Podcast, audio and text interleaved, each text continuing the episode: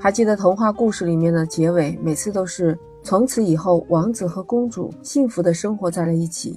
每次到海边公园，都能看到拍着婚纱照的小情侣们，洋溢着幸福的微笑，参加过一场又一场唯美的婚礼，是不是都会让你相信结婚以后的生活是幸福的、美好的？是不是那种我以为的样子？其实有些事情在没有走入婚姻殿堂的时候，永远是感受不到的。真正到了结婚以后，才会发现很多事情不是你想象的那样。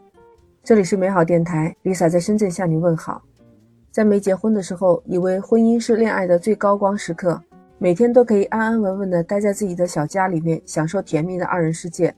结了婚的两个人天天腻味在一起，激情和耐心也渐渐被平淡的生活磨平了。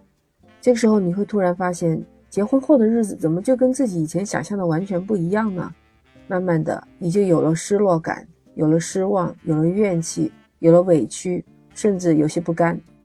我见过有对夫妻，他们做家务都是记账的，在家门口贴一张纸，像做报表一样，一分为二。左边呢是老公做的一些家务事，右边呢是太太做的事情。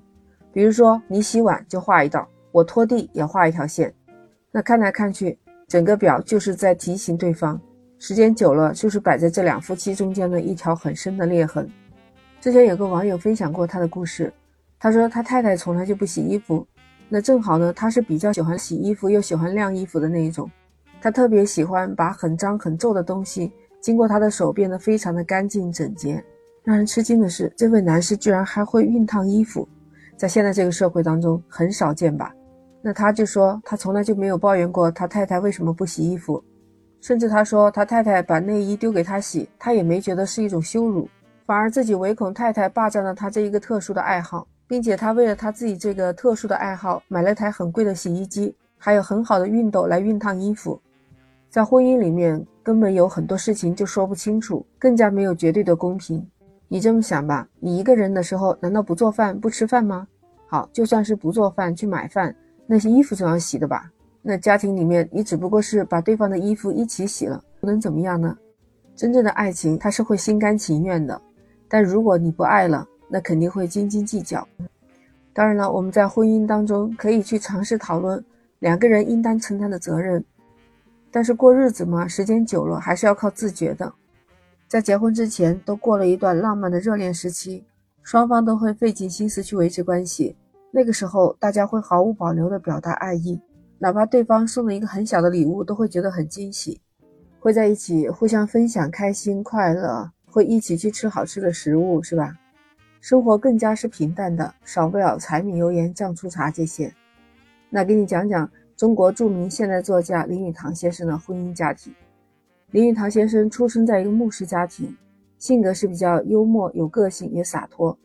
他的妻子廖翠凤就是一个典型的大家闺秀，性格也温柔典雅。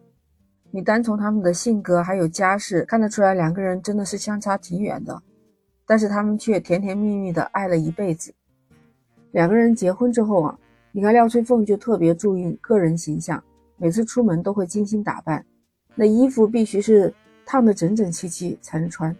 林语堂先生对这一些觉得很反感，他觉得这是形式化的东西，他比较喜欢自由式的穿着。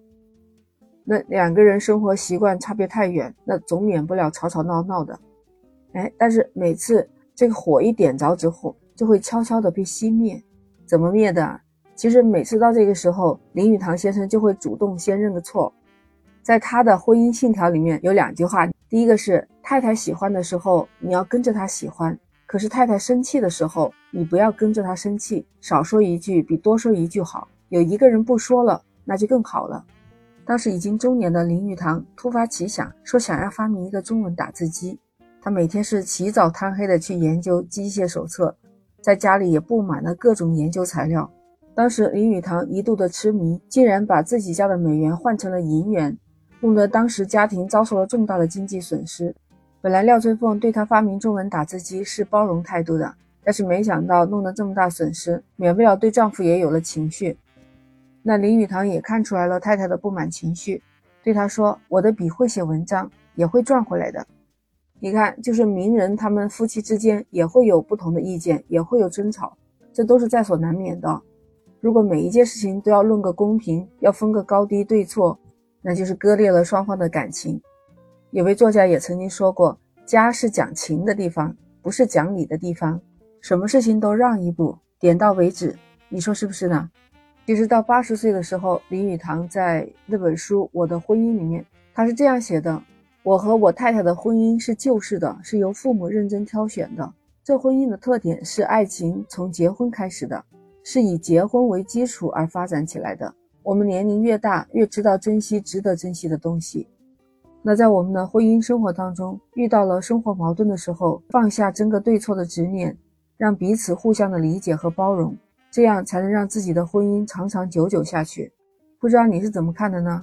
可以在评论区分享一下你的婚姻故事。如果你喜欢，请点赞、关注、转发美好电台。Lisa 和你下期不见不散，拜拜。